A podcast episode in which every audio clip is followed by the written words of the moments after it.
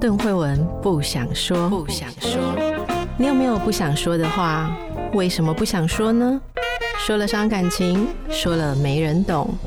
那你知道吗？别人不想对你说的是什么呢？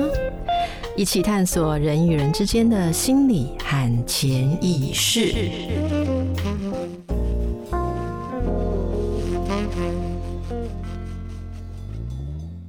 大家好，欢迎来到神话人生。我们今天开始的时候，简单的回应一下哦，在 Apple Podcast 的留言。首先是 Karen CC 五神话人生系列，邓医师、叶博士和梁心宇的讨论都非常精彩，希望能一直持续下去。谢谢 Karen，谢谢。心宇也听到了，所以很快你就会听到心瑜回来跟我们谈之前大家点播的主题啊。然后之前我有回应过其他人，那有一位我还没有回应到的一个话哦，就是关于老师嫉妒学生，就弟子啦，好、嗯，父母嫉妒子女这一些事情，嗯、有听众朋友跟我们分享了经验，哦，就是我我之前在上一次讲的那个 Doctor。麻将，麻将，我还觉得他是 Doctor Mac 韩，我不知道，因为我后来有看到简称是 Doctor Mac 哈、嗯、Doctor Mac 就之前我没有回应过，然后我我真的很好笑，我那时候。在回忆留言的时候，我竟然只记得 Doctor Mac 梦到我，嗯，他我都没有想人家留言里面重要的要问叶博士的部分啊，真是不好意思，主持人听到你梦到我，我就嗯很有感这样哦。其实要问的是叶博士哈，那他要回应的是你说为人师会不会嫉妒学生的成就，这要蛮大的勇气才能承认吧？嗯，好，然后他说。身为学生的我，曾经有发现老师在研究上有失误，但他没有办法跟老师说这件事，因为没有办法说，所以就变成自己在配合老师的研究的时候有所延迟、犹豫。后来变成是老师不高兴，觉得说他没有诚意做这个研究或者合作，所以后来竟然变成不再联系。好，那我念一下，他说：“至今我一直在想，以前我们如此的要好，现在却变成这样。”是否有更好的处理方式呢？也许有吧。再来一次，我会说吗？我觉得我还是不会说，真的没有那个勇气。你们会说吗？在这样的情境之下，我不晓得，因为我一直觉得我和我的老师还有一段相当遥远的距离。我这些年来才慢慢理解他晚年后来在做的事情。我看到这个留言的时候，我想到的是别的状况。惠文有没有先说你会不会跟老师说？其实我觉得我会啦，我觉得我会。我觉得哈，说真的，在我的经验，我觉得这个东西要从经验来讲，因为我并没有任何理论的 base，嗯，那我只能用我自己的经验来分享。就是在我的经验里面啊，我觉得我什么都能讲的老师，几乎都没有什么错可以给我讲。可是我看得出他有错的老师，嗯，嗯，我同时几乎都也看到了，他其实就是不能讲。或许就是对我来讲最错的事情就是不能讲这件事吧。那我有过几次在不是那种很深刻的师生关系当中，比较像前辈晚辈的关系当中，我讲了之后下场并没有很好，嗯，所以我目前是设定在不要讲这个模式上的，诚实的说，你呢？我说我还是会讲，这可能和不同的文化背景的习惯有关。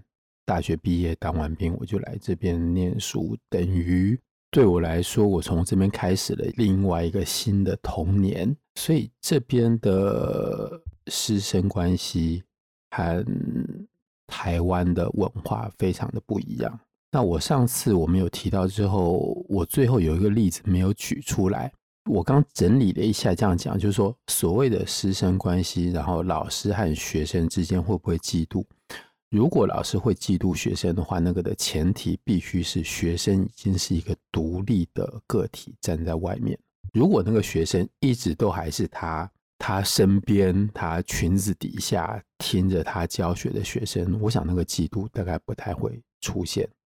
直到有一天，那个学生成为一个单独的。个体，甚至于一个作战单位，他有他自己的想法，他有他自己的理论，那个时候才有可能。但是这样之间的关系有一个很大的矛盾，就是法国的老师都希望他所有的学生，他钟爱的学生，他的好学生，每一个都可以独当一面。那我讲一下学界里面的状况，学界里面状况就是有一天当学生。不管是写完论文或者他发表论文的时候，一旦他有新的作品发表，还有新的理论，还有他的看法之后，一定会被围攻。而在这个时候，当老师的人绝对不会出面。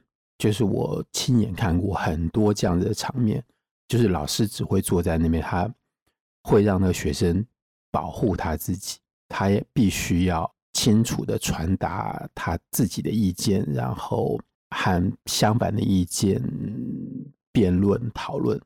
如果那个学生通不过这一关的话，他永远没有办法成为一个这个老师的学生。如果老师在这时候忍不住出面说了一句话，保护他的学生的话，那原则上这个学生这辈子就毁了。就是你这么大一个人了。你今天都已经开始是什么学校的讲师教授，还要你的老师出面保护你，你就是一个永远长不大的孩子。那从此你就会被人看不起。所以，其实从另外一个角度来讲，老师如果在这个时候插手，其实是很不尊重那个学生的。就是这是他一个证明自己的机会。你在这时候插手，其实是是一种干预。是。一种类似父母亲的维权的干预的一样。我觉得你刚刚说的这个，我是不那么确定说是不是法国的师生文化都这样，但是显然伟中接触到很多是这样，可能亚洲很多地方就不是如此。好、嗯，不过说真的，嗯、我曾经有认识美国的，嗯，很大咖很大咖的所谓老师，那本来一直都觉得关系很好。在多年的合作之后，发现他们在处理某些事情的时候，没有那么的符合职业上面的伦理跟理想。嗯，所以我那时候因为觉得跟他们关系很好，我就直接指出来，结果他们是暴怒。嗯，对，然后那个暴怒让我非常的惊讶，可是也让我学了一课。然后我觉得我真正从这些。所谓大师的迷思当中独立的，嗯，嗯，所以我不知道这是是什么样的东西，但是事后我觉得他们冷静下来之后跟我讲的一番话，也是我很珍惜的一堂课。对，那个那个冷静下来讲的那一番话是说，他说就是以我想要做的这个行业，嗯，我应该要学到一种。表达这个意见更技巧的方式，或更有效的方式，而他们觉得说，如果我认为他们是老前辈，是我的老师，所以他们就什么都挺得住的话，那就是我不成熟了，嗯、不是他们不成熟。其实这个对我帮助很大。说真的，我后来在劝很多比较年轻一辈的，或者是比我更晚经历这一关的的朋友们哦，他们就会很失望，说我很崇敬的人，为什么老了会变成这样？嗯，为什么老了会变成这样？我就会劝他们说。拿我自己的经历来讲，我觉得，当我们还觉得他们是大人，所以我们什么都可以有话直说。我们还没有接受他们也有他们老了之后的不安跟焦虑。嗯。好，然后，然后像像我那时候说他们做的不对的事情，是他们远渡重洋来到亚洲授课的时候，配合经营者的利益呀、啊，然后所谓的当地的民情的时候，做的一些我觉得在心理治疗上我非常不能接受的。就不符合伦理的事情了。好，那我可能忽略他们远渡重洋来到另外一个地方的时候，嗯，他们需要的面子吧，或者说这并不是一个他们很 secure 或很安全的地方。所以我作为一个很熟悉他们的，在亚洲这边最熟悉他们的人，我竟然直接指出他们做错的地方，说真的，真的是。还蛮白目的啦，也许是还蛮白目。可是那时候我觉得这些东西不就是你们教我的吗？这些东西不是你们教我的很重要的东西，你们为什么在这边好像忙了跟聋了一样？那时候我其实非常的痛苦。但总而言之，Dr. Mac 的，对不起哦，你到底是不是 Dr. 麻将？如果是的话，可以教一下打麻将怎么样会赢哦。你的留言就是激起了我这个回忆，然后我也知道伟忠对于师生文化很有想法，所以我们就在这里今天用了一些时间来延伸这个议题啊，也希望有身处在同样的失望当中的听众朋友们，也许可以得到一些启发跟安慰。好的，今天呢，接下来的时间我们要继续谈普罗米修斯，因为伟忠你讲过要讲的事情，大家都记得。然后人家就来要了啦，哈，说好的肝脏天文学呢？还说好的肝脏呢？来这样、嗯、来。好，那我们今天不但把肝脏做一个补充，在普罗米修斯的神话底下，那它刚刚好也可以延伸到我们下一次要讲的主题。我先说的肝脏是我们上次先讨论过医学的观点，然后。我们说肝脏它是一个没有神经、没有知觉的器官，然后慧文说它是在中医再生，然后中医里面是气血的的一个主体吧。那在古代希腊罗马人的观念里面，肝脏它是一个欲望所在的地方。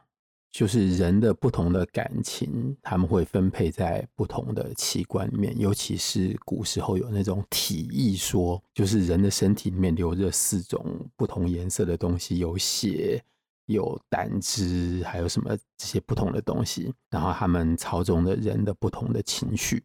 而在某一个古书的里面的注解就提到说，肝脏它管的是人的欲望。我说人的欲望非常多种，就是转过来说，就是人在拜拜、人在求神问卜的时候，想要知道的每一件事情，都是自己的欲望。我要知道我身体会不会健康，我会赚钱，我的爱情顺不顺利，诸如此类的事情。这每一件事情都是欲望。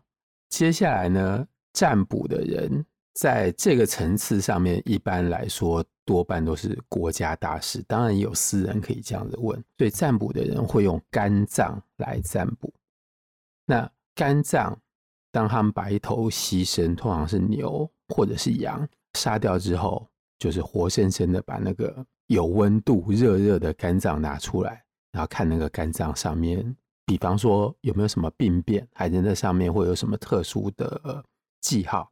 然后看到之后呢，如果你已经是一个很有经验的占卜师，当然不需要。如果你是一个初学者，你才刚开始做这样子的诠释，你还没有把所有的条例通通都背熟的话，你会有一本参考书。这个参考书就是一个铜做的肝，这个铜做的肝在一八七七年在意大利出土被挖出来。然后那个肝脏上面写的就是今天我们勉强可以辨识的文字，它不是希腊文，也不是拉丁文，它是在今天意大利半岛北部，也就是托斯卡尼那个地方。托斯卡尼那个字是从埃图鲁斯克这个字来的。那埃图鲁斯克那边的人，他们是一个非常虔诚的民族。他们不管做什么事情都要跟神讨论一下，所以他们的各式各样的占卜的科学非常的发达。其中一个就是用肝脏上面，今天我们找看到的那个铜的肝脏上面，他画了四十二个格子，它外面沿着肝脏的边缘一圈有十六格，然后里面又分成左右两半，还有另外两个凸出来的，然后每一格会有一个天神的名字。或者是天上某一个星座的名字，然后等到他占卜的时候，看着这个肝，他就知道哪里有一个标记的话，他就可以对应到天上，然后用这个方式来诠释你问的事情会有什么样子的结果。这个是肝脏的天文意义。换句话说，我们的肝脏一方面在内在主管着我们的欲望，另外一方面，我们的肝脏投射到天空。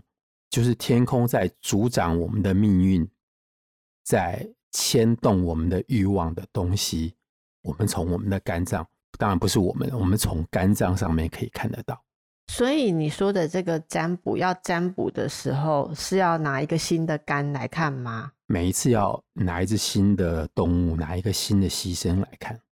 我选了那个动物就要被 sacrifice，就要被杀掉，挖出那个肝。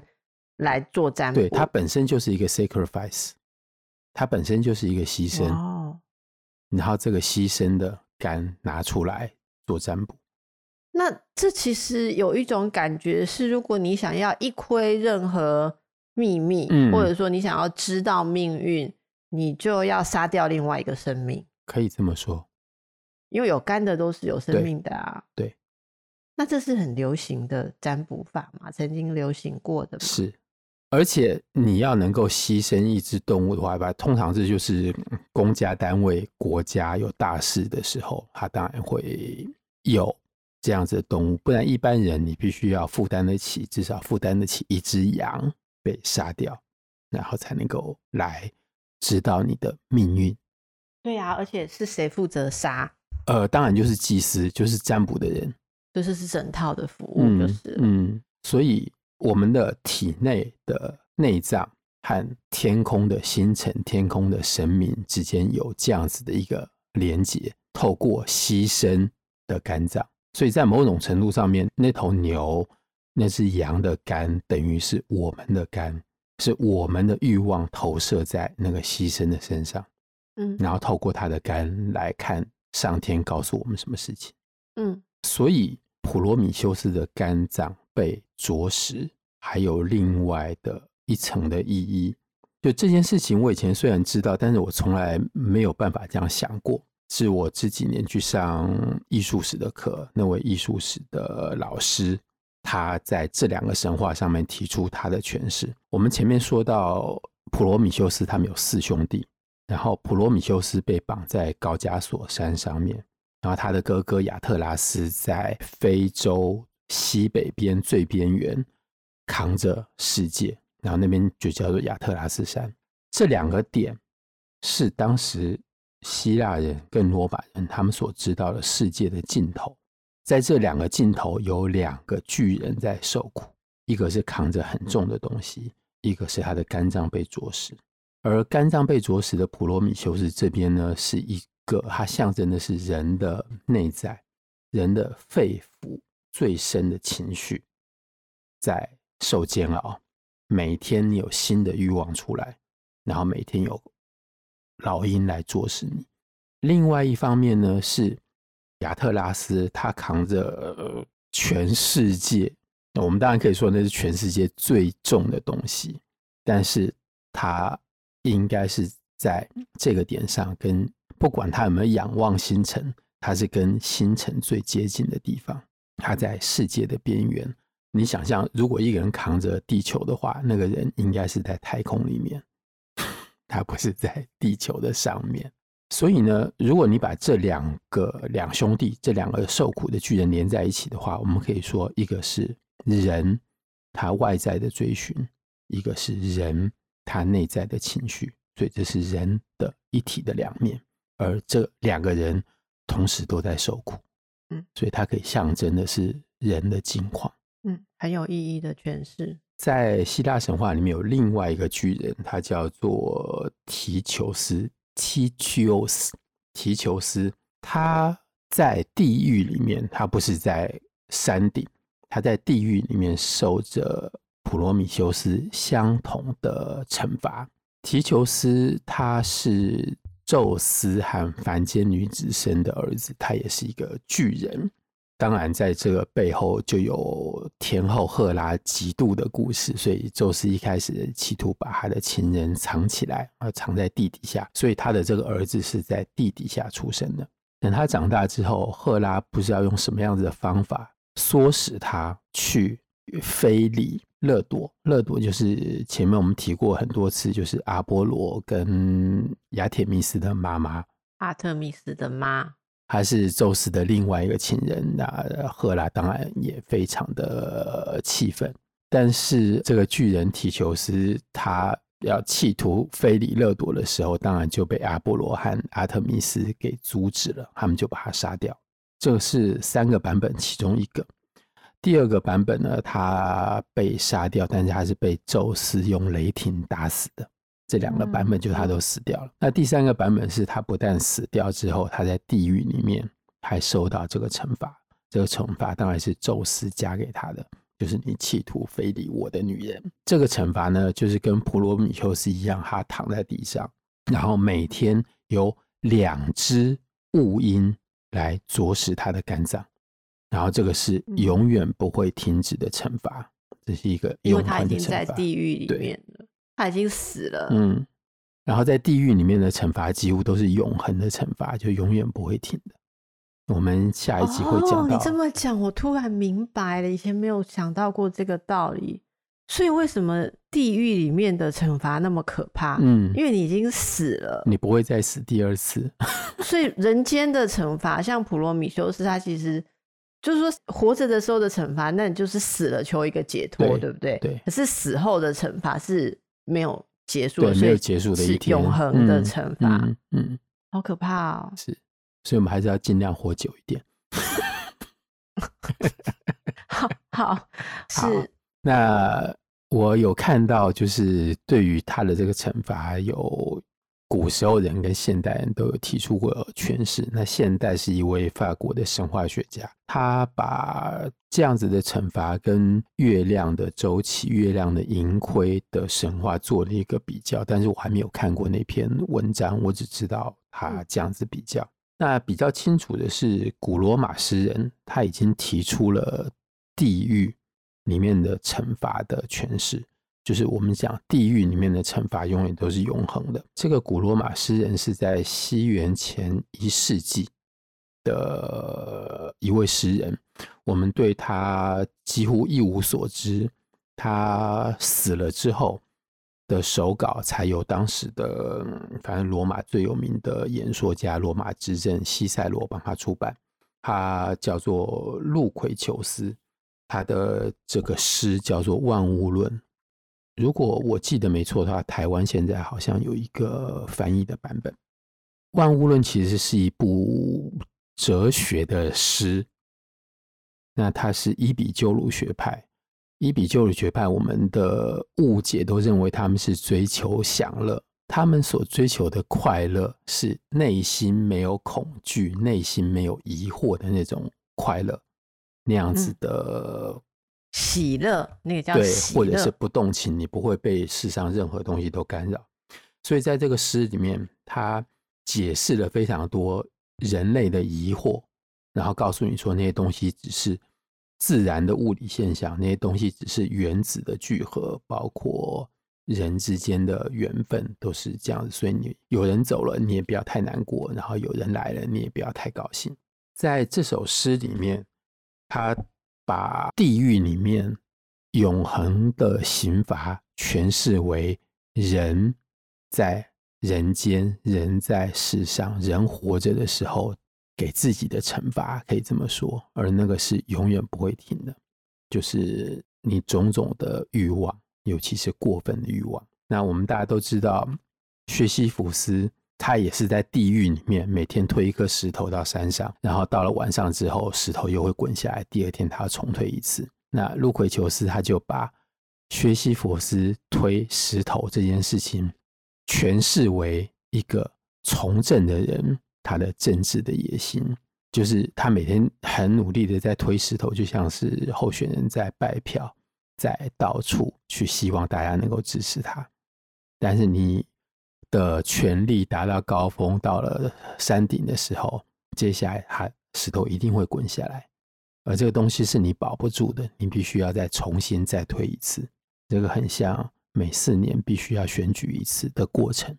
好，但是我们要讲的。并不是这个，他同样诠释踢球斯和那两只乌鹰，他觉得那有两种可能，然后第一种可能就是恋爱中的人，人在爱情当中的痛苦，然后那个乌蝇就好像是嫉妒一样，把你的身体剖开，然后来啄食你的肝脏，然后我们说过，肝脏是欲望的一个所在的位置。